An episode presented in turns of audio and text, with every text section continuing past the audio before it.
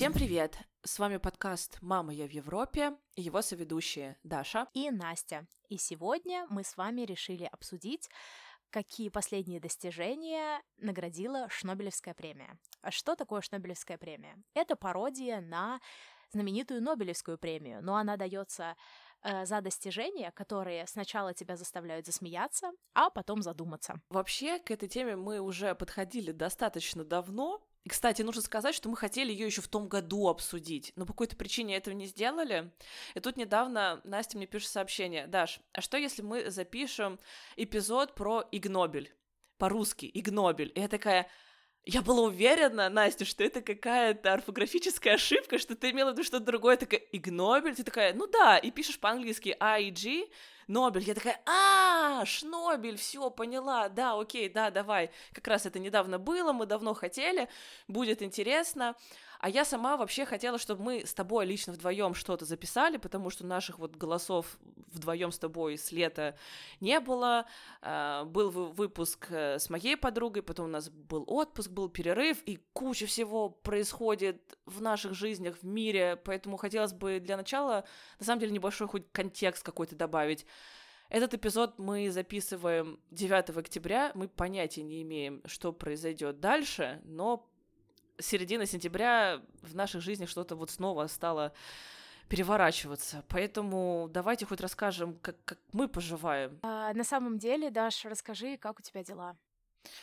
Ой, вообще очень по-разному. Э, последние недели были тяжелые. Если можно было бы их описать каким-то мемом, то это, наверное, был, может быть, знаешь, такой там сидит капитан и такой возмущается, ah, what a week, и к нему чувак подходит, Captain, it's only Wednesday. И вот мне кажется, я себя так ощущаю каждый день, как будто каждый день чаша всего на тебя наваливается, и ты как бы с трудом все выносишь, а еще впереди вся неделя, и опять непонятно, что будет дальше. Плюс у меня сейчас активный такой период, когда мне надо работать над своим над своими тезисами, над диссертацией, и это, правда, очень тяжелый, трудоемкий процесс. Почему? Потому что приходится читать очень много каких-то статей, ты их можешь разбирать, читать очень долго, несколько часов, а в итоге это выльется только там в два предложения итоговых тезисов, и получается как будто бы очень, знаешь, такой маленький выхлоп, как будто КПД маленький. И, конечно, опять-таки ощущаешь себя как-то одиноко, неуверенно, вообще не уверен в качестве своей работы, очень много, в общем, по, по поводу вот поэтому переживаний. И тут еще вся вот мировая обстановка наваливается. Для наших э, слушателей еще такую штуку могу сказать, что у нас помимо просто чата с Настей есть отдельный чат, где мы обсуждаем новости, связанные с подкастом. Так вот, с середины сентября этот чат превратился в группу поддержки на нас двоих. Там ни слова не было по поводу нашего подкаста, но постоянно были вопросы. Мне кажется, Настя, ты вот первая начала, там каждый день спрашивала, Даш, как ты, как ты себя чувствуешь? И мы обменивались активно голосовыми сообщениями. По этому процессу я, правда, очень скучала и очень бы хотела, чтобы контекст какой-то другой был, почему мы стали снова активно вот так вот а, общаться, но как бы уже как есть. И мне кажется, у нас вроде неплохо получалось друг друга слышать и поддерживать, потому что в один день там я себя плохо чувствую, ты получше, в другой день э, ты боишься, что а вдруг сейчас nuclear weapon будет применен, и что тогда? Я тебе присылаю в ответ видео, вот почему ничего не будет, все нормально. В общем, да, вот что-то такое. И сейчас, э, вот 9 октября, да, день, когда мы записываем подкаст, у меня через неделю день рождения, и я до сих пор как будто бы не верю, что я это день рождения буду отмечать. Мне надо забронировать ресторан, со всеми согласовать, куда мы идем, что делаем, и я как будто, наверное, до последнего дня буду это оттягивать, прежде чем наконец-то пойму, ой, день рождения, мне правда скоро 30 лет, вау. В общем, как-то так. А у тебя какие настроения? Ты как? На самом деле точно так же. Такое ощущение, будто я живу несколько параллельных жизней, и в одной параллельной жизни я ударно занимаюсь э, своей докторантурой, я езжу на конференции, я вот вчера вернулась из Словении, очень классная была конференция, а, я езжу на какие-то еще выступления. Я, оф. Много всего происходит одновременно, что требует очень высокой концентрации. А с другой стороны, конечно же, мое сердце, оно э, еще с февраля со всеми людьми, которые на данный момент не могут быть в безопасности, которые которые вынуждены покидать дома. И это ужасно, потому что, если честно, одновременно с этим, я думаю, вы знаете, что во многих других странах происходят разные вещи. Вот, допустим, сейчас тоже в Иране происходит очень жестокое, жесткое, э, не знаю, можно назвать это революцией, не знаю, нет, но там просто невероятно ужасные действия со стороны полиции и армии наносятся по гражданским людям, по студентам, которые э, громче всех. Ну, как обычно студенчество это такой очень сильный, это такой очень сильный оплот э, политического активизма и просто убивают студентов, убивают молодых людей, вообще очень страшно. Плюс еще очень часто нет связи никакой, ну, интернета, э, и очень много друзей не могут просто написать родителям, и меня это отбросило, опять же, в 2020, по-моему, это был год, или 2019. А, Беларусь, когда вот были повторные выборы, когда люди 20 Вот, у нас, кстати, был эм, один из выпусков э, с девушкой, э, которой пришлось э, перевести семью из Беларуси, э, и вот меня это просто отбросило в тот момент, когда ты просто понимаешь, что людям приходилось просто уезжать, и уезжать, собственно говоря, как получится.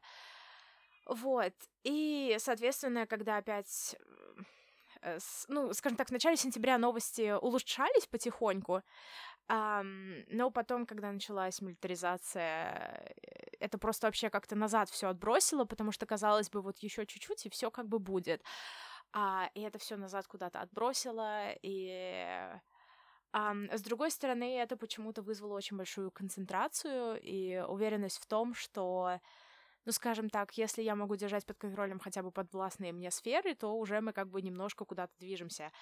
Хотя, с другой стороны, вот опять же, как у Даши ситуация с днем рождения, у меня тоже такая ситуация была, что вот я готовлю презентацию на конференцию, а следующая неделя, а кто же знает, наступит, не наступит, вот. Ну и как-то вот с таким настроением, и одновременно ты как бы общаешься с людьми, которые, ну вот, допустим, из Швеции, которые они как бы немножко осведомлены об этой ситуации, но они уже ей не особо, за ней не особо следуют, и не особо как бы, она не настолько включена в их жизнь, как в наши.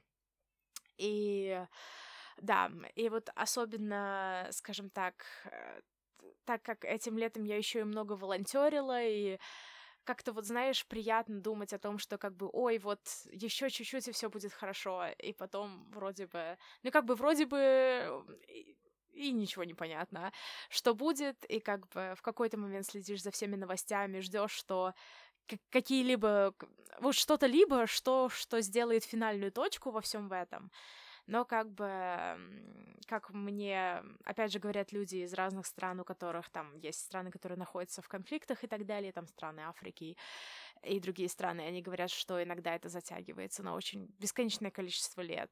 И, ну, в общем, посмотрим, как это будет. Именно поэтому мы говорим вам сегодняшнюю дату, потому что мы не знаем, что наступит завтра. Вот. Но на самом деле а, мы записали этот выпуск для тех, кто кому, может быть, нужно немножко приободриться, потому что Шнобелевская премия — это всегда весело, вроде бы. Мы очень надеемся, и мы выбрали для вас четыре номинанта, которые нам понравились больше всего. А, ну что, Даша, хочешь начать да, с удовольствием, номинанта? с удовольствием, потому что вот э, обе номинации, которые я выбрала, вот я даже в них ничего такого веселого не нашла, и думаю, наоборот, я бы очень хотела, чтобы таких исследований было как можно больше. Дайте-ка еще. Э, так вот, начнем с первой новости. Значит, первый номинант э, в области прикладной кардиологии. Премия выдалась э, ученым из разных европейских стран. И, значит, что они выяснили? Они выяснили, что сердцебиение людей, которые понравились друг другу при первой встрече, начинают синхрониза... синхронизироваться. А, если зайти на русскоязычный источник, эту новость обрисовали как «сердца влюбленных бьются вместе», звучит очень романтично, но немножечко не то, на самом деле, имеется в виду. А, очень интересно, как в итоге провели этот эксперимент. Значит, собирали ученые людей, так сказать, в полевых условиях, на разных там фестивалях, му- музыки, кино, искусства, и предлагали случайным э, людям, случайным парам отправиться в кабинку для свиданий. В такой кабинке был стол, в нем был барьер, люди сидели друг на друга, И на несколько секунд этот барьер поднимался, чтобы они могли бросить друг на друга какой-то мгновенный взгляд. Потом во время э, вот этого их такого слепого свидания этот барьер еще мог на какое-то время э, подниматься, чтобы участники могли получше друг друга рассмотреть, там пару э, слов переброситься. И потом они должны были решить, э, э, хотят ли они продолжить знакомство или они расходятся. Э, в общем итоге поучаствовало 140 человек, из этих 140, 140 Господи, почему не могу это выговорить? Из этого количества людей. Треть женщин и чуть больше половины мужчин хотели бы продолжить знакомство, но только у 17% пар это чувство оказалось взаимным. И вот что для меня здесь самое интересное было, что в этой статье говорится, что ни улыбка, ни взгляды, ни жесты, ни смех никак не указывали на взаимность. А мне кажется, что это именно то, что мы постоянно читаем в каких-то таких статьях э, топ-10 штук, по которым можно определить, что ты ему понравилось, там, или как-то так. И получается, что человек, он мог и взглядом как-то что-то показывать, отвечать смехом на смех, копировать жесты, э, мимику, но все это вообще не говорило о том, что был какой-то романтический подтекст. А вот что доказывало э, то, что есть взаимная э, симпатия между э, двумя людьми, такая любовная симпатия, это то, что у них одинаково менялся сердечный ритм и кожная электропроводность. И, соответственно, такая симпатия, зародившаяся, могла угасать, тогда и синхронность э, тоже исчезала. И здесь говорится именно о том, что без взаимной симпатии учащения и замедления случались в разное время. Вот, по-моему, очень такой классный вывод, классный признак о том, как вообще отследить эту взаимную любовную симпатию, и что если человек как-то кажется, что проявляет тебе какое-то хорошее отношение, возможно, он просто в тебе видит э, приятного собеседника, но это вовсе не обязательно говорит о том, что ты ему как-то понравился в романтическом плане. Угу, это очень интересно. А они рассматривали в этой статье какие-либо источники, которые могут повлиять на учащение или замедление сердцебиения? Я не читала детально эту статью, и это хороший вопрос. У меня тоже такое, а, тоже такое в голове зародилось. А что, если вот случайно выхваченный человек, он находится уже в каких-то long-term relationship, да, и там он во время этого свидания там думает вообще о ком-то другом, или другой ориентации или еще что-то. На самом деле куча может быть факторов, действительно, которые на все это влияют. И мы можем оставить ссылку, если кому интересно, чуть э, подробнее почитать а, обо всем этом. Вот. Да, ты правильно вопрос задала. Это, знаешь, сразу такой, ага, критическое мышление, критический подход. А что, если вот так да эдак? Потому что, как бы, взаимосвязь э, происходящего зависит от очень большого количества факторов. Да, и может быть люди просто, одно, знаешь, они просто в один момент могли почувствовать нервозность того, что барьер там поднимается, да, и сердцебиение учащается, о май гад, я снова вижу незнакомого человека, а делается вывод, что ой, у них... Нет, но они же там смотрели, потом люди ведь говорили, понравился им человек или нет, и вот если это взаимно, тогда они уже, видимо, смотрели на то, как у них все эти показатели менялись, и тогда только можно было сделать такой вывод. Я думаю, здесь тогда нормальный такой получается э, фильтр. Потому что что как бы если это взять без контекста, то человек может подумать, что вот это вот, как бы, знаешь, сердце решает. Mm-hmm. Ну, что достаточно интересно, да. но мне кажется, это не совсем так работает. Вот, а с другой стороны, опять же, а, если, грубо говоря, вдруг сердцебиение каким-то образом зависит от, я не знаю, фер фермонов, я не знаю, феромоны существуют или нет, ну, в общем, как, что-либо, что, скажем так, производит другое тело другого человека, а можно ли тогда считать, что у нас есть люди, которые наши, типа, настоящие вторые половинки? О май гад, хороший вопрос. Э, давай проведем исследование и попробуем получить Нобелевскую премию по его результатам. Вообще, конечно, это очень такой глобальный вопрос, Настя. Ты говоришь, вот, вот а, как бы я слышу в твоей реплике такой подтекст, а как же любовь-то зарождается? Правда ли вот сердце выбирает, да, как вот можно по этому исследованию сделать? Есть даже подкаст «Что такое любовь» на русском языке, там более десятка эпизодов, и до конца невозможно ответить на этот вопрос, настолько он всеобъемлющий, поэтому... Ну, потому что еще, знаешь, а, как бы тот факт, что у вас забился одновременно, э, сменился, сори, ритм сердца mm-hmm. одновременно, и вы понравились друг другу, это же не мо... Ну, как сказать, никто не гарантирует то, ну или, по крайней мере, никто пока что не исследовал то, а, а насколько ваши отношения удачными будет, будут потом. Конечно. И мне кажется, вот это, это то, что влияет. Даш, у меня к тебе есть вопрос. Давай. Тогда, потому что в этом исследовании предполагается, что вы как бы сразу кликаетесь, или вы понимаете, понравился вам человек или нет, если я понимаю правильно. У меня вопрос такой к тебе. Когда ты впервые увидел своего молодого человека, какая у тебя была реакция? Или как вот вообще... Да.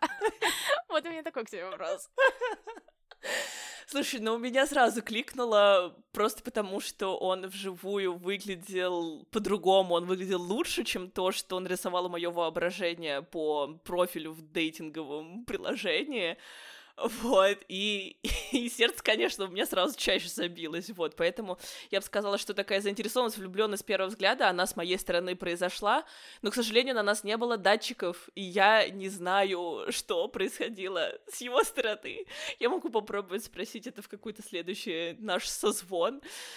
Вот, ну да. Я поэтому, кстати, не стала эту новость э, говорить, что вот именно сердца влюбленных, потому что да кто ж его знает, пойдут ли люди на второе свидание и разовьются ли их отношения во что-то, нежели просто вот такая романтическая симпатия, искра, да, при самом первом взгляде. Поэтому мы говорим просто, что два человека вот признак того, что два человека понравились друг другу взаимно вот таком при первом контакте, да, это вот одновременное замедление, изменение сердцебиения. Ну, и опять же, вот что мне интересно, кстати, а, я тоже в, эм, в детали не вдавалась, но, допустим, тот факт, говорите ли вы людям, о чем исследование или не говорите, это влияет на результат исследования. И о чем я подумала в твоем случае, например, если это был дейтинговый ап, у вас уже есть какой-то контекст соответственно... Ну да, но при этом же не обязательно в человеке что-то проснется и кликнет. То есть я, я же ходила на свидание, где вообще ничего не было. Ну, вообще, сразу, наоборот, понимаешь, так, все, я хочу уйти, я хочу дальше. Настя, как вообще и мое сердце обсуждение Нобелевской премии превратилось в обсуждение, а что там под дейтингом? Так, окей, окей, окей. А, тогда настало, я думаю, мое время. А, Давай немножечко а, сбавь этот э, градус, да. Ну, извините, градус милашности я вам не сбавлю, потому что я выбрала кандидата э, по, по-моему, физике, по исследованию, как утятам удается плавать строем. Ну, это же мимимишно.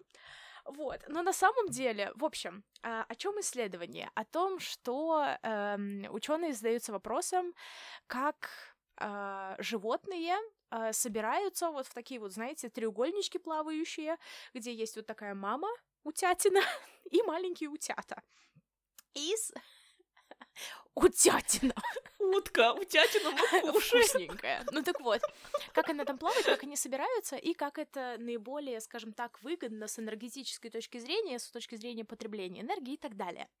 Почему меня эта новость заинтересовала? помимо утятины, а, тем, что это первое, что я выучила, когда я пошла в пятый класс на физкультуру. Потому что да, это первое, что нам сказал физрук. Вот когда нам нужно было бегать э, по залу кругами, э, потому что у нас был один мальчик за мамой уткой. Ну, практически у нас такой был мальчик, такой пухленький.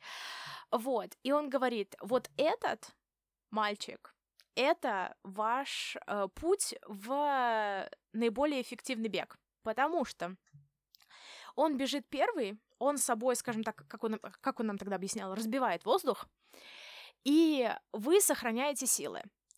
То есть, по-хорошему, если вы очень дружные, что вы сделаете, это весь ваш бег вы можете разбить на интервалы, и один человек бежит вперед, вы бежите за ним, и потом вы меняетесь.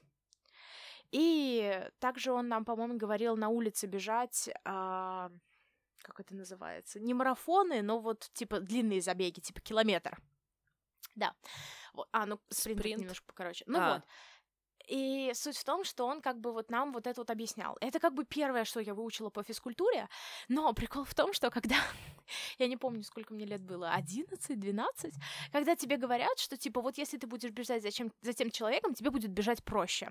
Я ожидала, что, знаешь, я как, господи, кто там этот Моисей или не Моисей, кто там развел океан двумя руками и прошелся.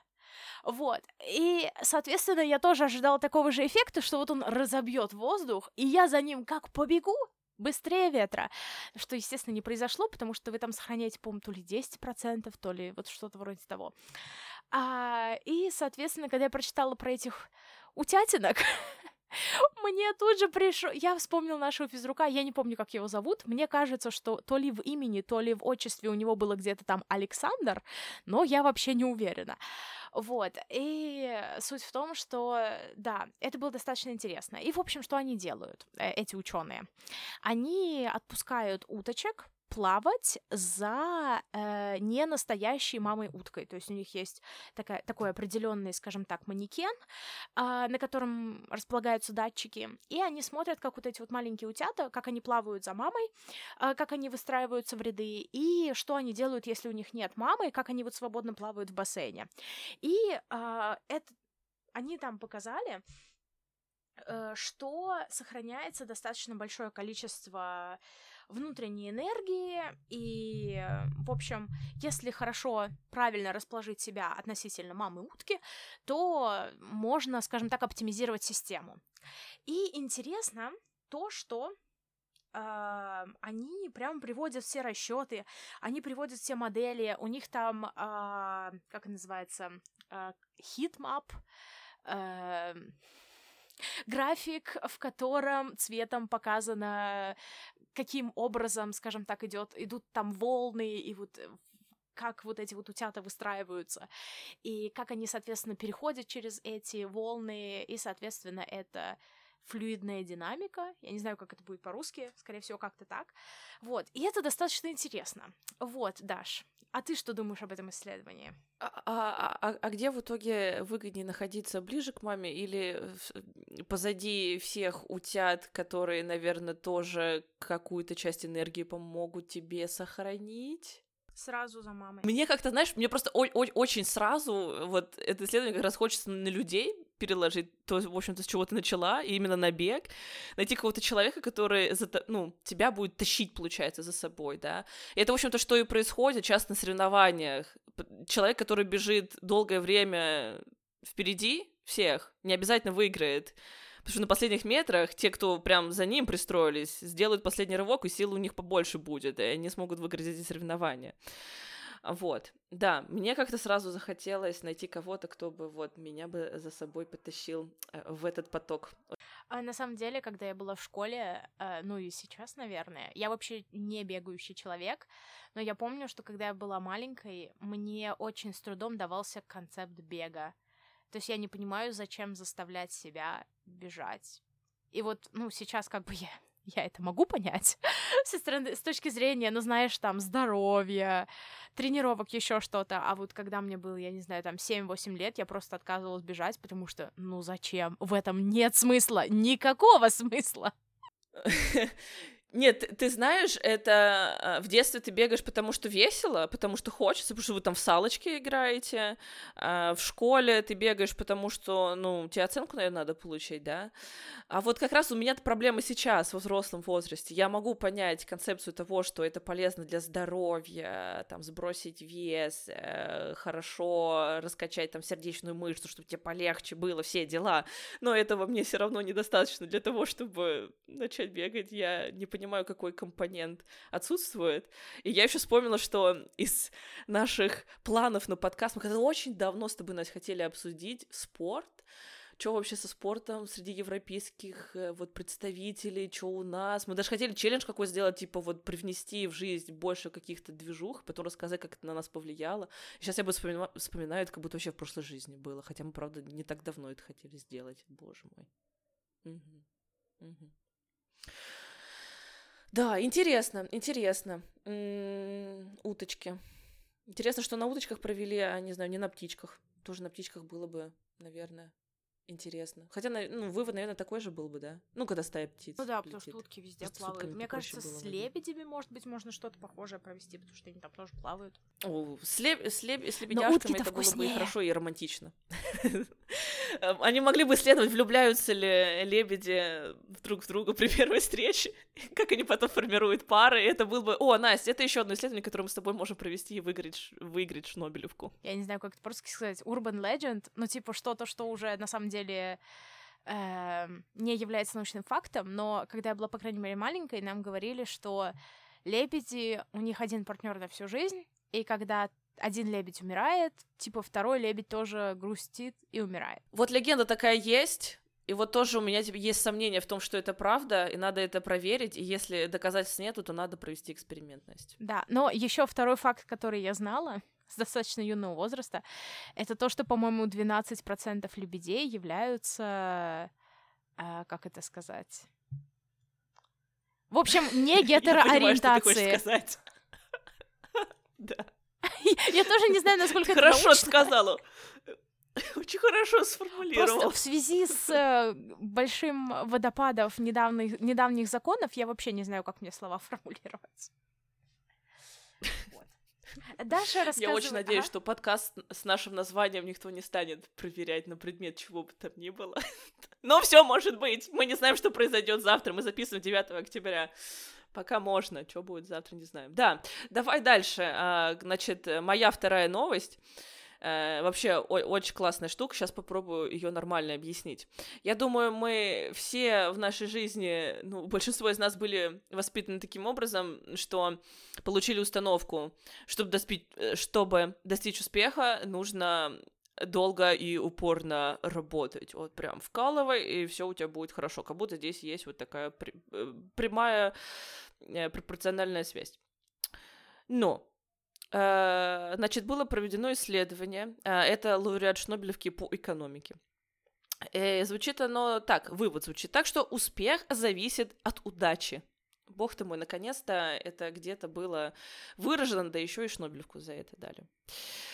так, значит, что здесь нужно сказать? Сейчас я одну эту открою ссылку, чтобы мне было проще говорить. Да, значит, э, Шнобелевку по экономике ее выиграли ученые из Италии. И они нашли математическое объяснение того, почему в этом мире успешные люди, успешными людьми становятся не самые талантливые, а самые удачливые.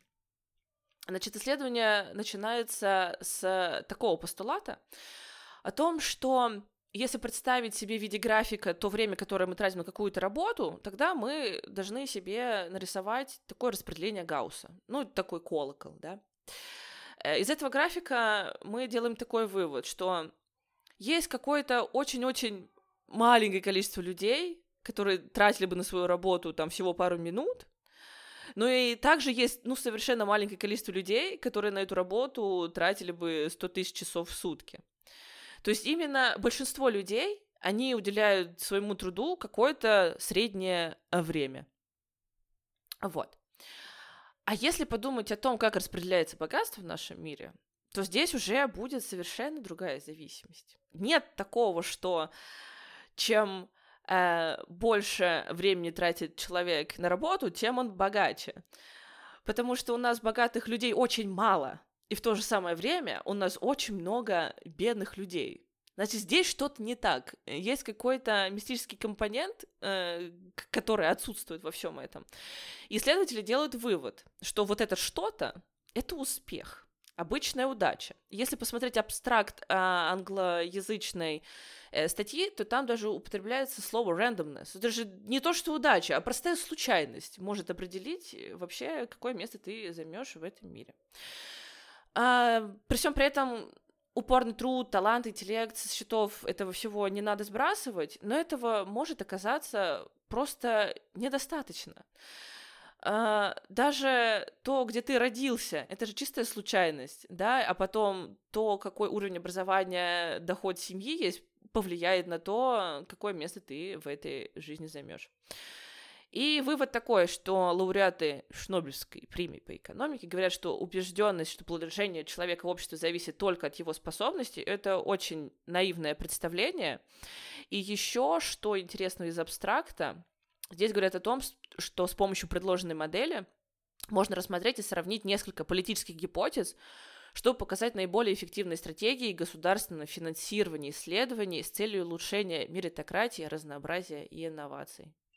Вот, по-моему, вообще очень крутая штука. Угу. Почему им не дали Нобелевскую премию? Это вот э, вообще не звучит как-то дурацки или как-то весело. Вполне очень э, стройная теория с математическими рассуждениями, выкладками, выкладками и моделями. Ну, по крайней мере, на мой первый взгляд, я вижу, что немножко... Ну, во-первых, э, скажем так, исследования в плане... Ну, это все таки экономика, но также и социология они достаточно сложные, потому что достаточно проблематично собрать репрезентативную выборку. Что это значит? Это то, что чаще всего мы не учитываем огромное количество факторов, которые на нас влияют. И в данном случае они упоминают, что, конечно же, ваш успех будет зависеть также от ваших привилегий, но, насколько я посмотрела, они не особо развивают эту тему, ну, потому что, скорее всего, у них недостаточно данных. И вот мне было бы интересно, вот, допустим, с точки зрения привилегии, если мы разобьем усилия и удачливость, будет ли там какие-то, будут ли там какие-то отличия в выявленных трендах. И плюс еще они ссылаются на закон Парета, Uh, закон Паретта, мне кажется, слышал уже каждый, что 20% усилий дают 80% результата. И пока что... Я не знаю, пока что я не нашла никаких убедительных, скажем так, а, подтверждений этому закону, в том плане, что это закон прям чисто-чисто-чисто эмпирический. А для меня чисто эмпирический закон, тем более в, ну в данном случае это в экономике. Настя, для это меня просто... это для меня это мантра. Я единственное, как я могу написать свои тезисы, это вера в то, что 20% моих усилий поможет мне написать 80% тезисов. Хорошо, тогда мы не трогаем закон Паретта, вот Даша выпустится, тогда мы про него поговорим. Ну давай к завершающей новости. А, так, завершающая новость относится к Шнобелевской премии мира. И она нам говорит, а, ее дали коллективу ученых из США, Австрии, Китая и Канады а, за а, разработку алгоритма, который помогает сплетникам решать, когда говорить правду или когда лгать. Вау. Соответственно, они что сделали? Они посмотрели некоторое количество факторов, которые люди используют в сплетнях. Соответственно, эти факторы в себя включают а, настоящая сплетня или лживая, а, то, как человек относится к этой сплетне, соответственно, он ее принимает или он ее отвергает, и также, насколько я помню, а, создает ли это каки- какой-то дальнейший импакт далее, то есть идет ли эта сплетня дальше. Вот. Мне Эта премия, э, мне эта номинация показалась интересной, потому что э, когда я переехала на магистратуру в Европу, я вообще по-другому посмотрела на мир сплетен. И когда я, ну, до своего переезда, я была, наоборот, человеком, который вообще никогда ничего, ну, никому не да говорит, ладно. ни за чьей спиной. А, я не знаю, почему это так было, но еще, скорее всего, потому что, мне кажется, по крайней мере, в моем кругу, как бы, если ты что-то сплетничаешь, то к тебе меньше доверия. То есть даже если это сплетня... Потому что прикол в том, что такое ощущение, будто мир разбивался, знаешь, на черное и белое. То есть, если человек о чем о ком-то что-то говорит, то это типа все этому человеку нельзя доверять. А, и я так сама, кстати, к людям относилась, скорее всего, как мне кажется, а, насколько я помню. Но когда я переехала, я поняла, что на самом деле сплетни являются очень важным социальным э, инструментом. Потому что среди сплетен, ну, потому что сплетни, они не только для того, чтобы очернить чью-то репутацию или что-то обсудить за чьей-то спиной, но и для того, чтобы иногда предупредить людей о том, что происходит что-то и что они могут быть в какой-то ситуации, в которой они не хотят себя найти в будущем, и так далее, и так далее. И очень интересно, насколько я вообще за первый год, за первый за первые пару месяцев учебы вообще пересмотрела это.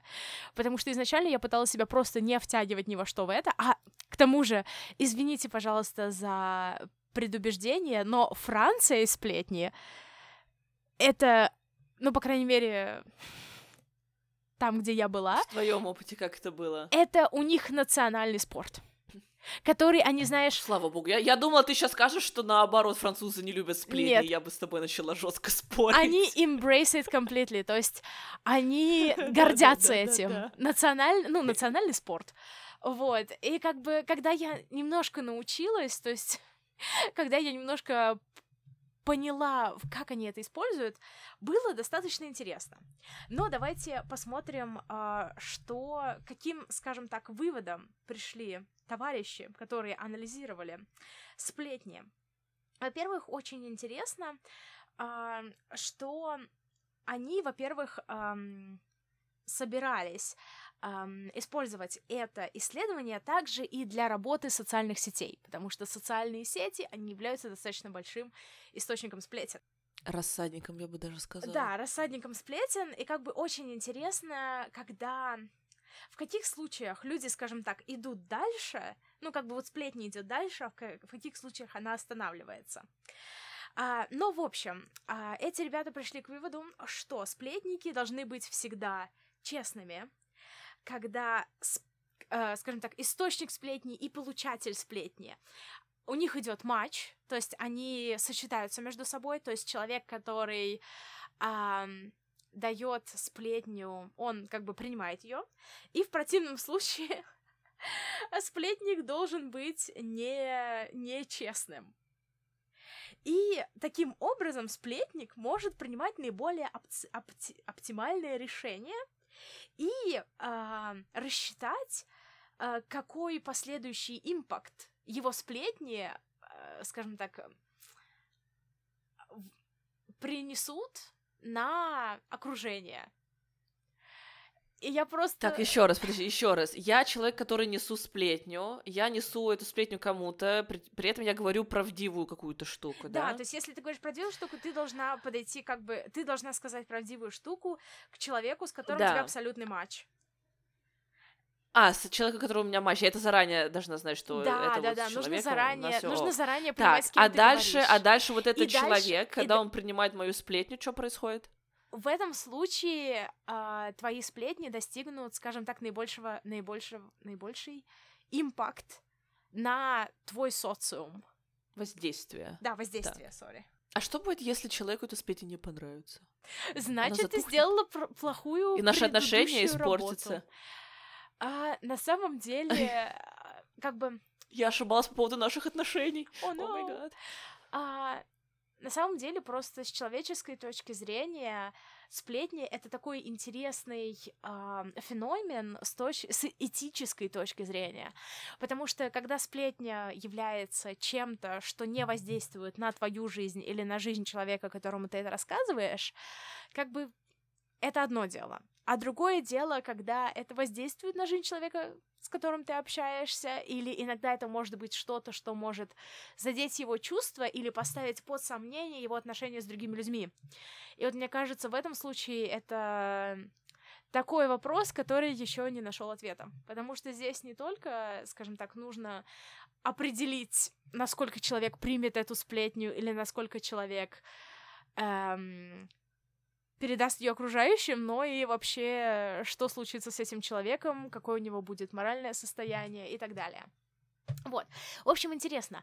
Но на самом деле, что мне еще очень нравится в Шнобелевской премии, это то, что на самом деле за этими премиями стоят как бы реальные исследования. То есть люди не делают эти исследования просто так, они делают для того, чтобы что-то реальное понять в жизни. Это понять, что будет происходить далее в более большом кругу людей, например, в социальных сетях.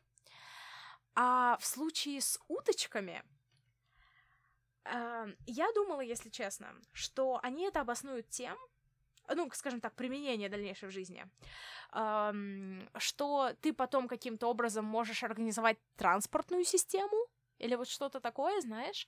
Но они на самом деле. Или говорят... как все-таки забег выиграть, забег, да. соревнования, медаль олимпийскую. А они на самом деле пытаются понять эволюцию. И я такая, вау. Вау, неожиданный переход. Да, да, да, да, да. А что у тебя даже с исследованиями? А, по тем, которые, про которые я рассказывала, ты имеешь в виду? Uh, слушай, ну вот вторая, которая про э, зависимость э, труда и успеха, это вот как раз, э, что они в абстракте написали, что оптимизировать то, как государства должны быть устроены, как правильно выдавать гранты и все такое. Правда, я не очень поняла, как это может быть применено конкретно, надо детальнее читать э, статью, каюсь, я этого не сделала. А по первой штуке про сердца э, людей, которые проявили симпатию друг другу, ну тоже это очень интересный такой вклад в понимание того, как же вообще формируется это чувство, подставить, поставить под сомнение то, что мы знали до этого. И насколько можно контролировать что-то новое. И да, вот, да, вот это тоже очень интересно. И что еще мне нравится, Настя, вот, вот это ты своим поведением доказала в ходе э, нашей беседы, то что одна из задач Нобелевской премии это в том числе проявить пробудить у людей интерес к науке, побудить их тому, чтобы они задавали вопросы, интересовались. Это ровно то, что ты и делала. Я когда описывала новость, ты потом так, а, а вот это они сделали, а если вот так сделать, а если это поменять, а как это можно применить, а что будет дальше? Вот проявить вот такую здоровую э, любознательность, да, любопытство, и ведь вообще задаться вопросом, а наука, она про что? Она вот всегда обязана давать людям какой-то ощутимый бенефит, не знаю, там, возможность полететь на Марс, или в том числе наука может быть и чисто для того, чтобы удовлетворять э, какое-то наше человеческое любопытство, просто что лежит в нашей природе. На самом деле, мне кажется, это очень важно постоянно задавать себе и окружающим вопросы и пытаться разобраться в том, что вокруг тебя происходит. И мне кажется, ага. Да. А еще классно, что премию Нобелевскую и Шнобелевскую тоже может выиграть ага. один и тот же человек, там, с разницей в 10 лет. Поэтому, Настя, если ты однажды получишь Нобелев... Нобелевскую, ту самую Нобелевскую yeah. премию, там, в области химии, yeah, да, у тебя же химия, uh, вот вот, то потом, 10 лет спустя, мы с тобой какой-нибудь, как будто бы дурацкий вопрос попробуем исследовать, и все-таки Шнобелевку тоже попробуемся забрать, Я если тоже не надеюсь, но еще на самом деле у нас есть такая внутренняя шутка а, среди моих друзей, среди наших друзей, а, по поводу Нобелевской премии мира, потому что Нобелевскую премию мира, ну реальную, не Шнобелевскую, а Нобелевскую, чаще всего дают очень спорным персонажам. А, в этом году я надеюсь, что это все-таки не так, потому что далее Слушай, очень много людей были да. задеты этим mm-hmm. решением. И никак, никогда нельзя дать эту премию так, чтобы кто-то не обиделся, не расстроился, mm-hmm. не почувствовал себя оскорбленным. Да. Ну, в, в других случаях иногда как бы... Ну, окей, на самом деле еще прикол в том, что будущее покажет, а мы скрестим пальцы и надеемся, что в этом мире будет больше мира. Да, это правда. Да, прям сейчас хочется чокнуться невидимым шампанским, поднять тост за мир, за мир во всем мире, пожалуйста. Любовь должна спасти да. мир. Или мозги. Или и то, и то. И то, и другое. Вот. Выпьем же за это виртуально. Да. Я думаю, это хороший момент, чтобы подвести итог нашему эпизоду. У нас я безумно была рада тебя слушать, общаться, делиться мнениями. И надеюсь, что мы сможем что-то еще с тобой на двоих записать в ближайшее время. Отлично. Спасибо большое, что дослушали нас до этого момента. Пишите нам, пожалуйста, во всех социальных сетях. Мы их тут уже даже не перечисляем. И берегите себя и своих близких. И услышимся с вами в следующем эпизоде. Услышимся пока, скоро. Пока. Всем пока.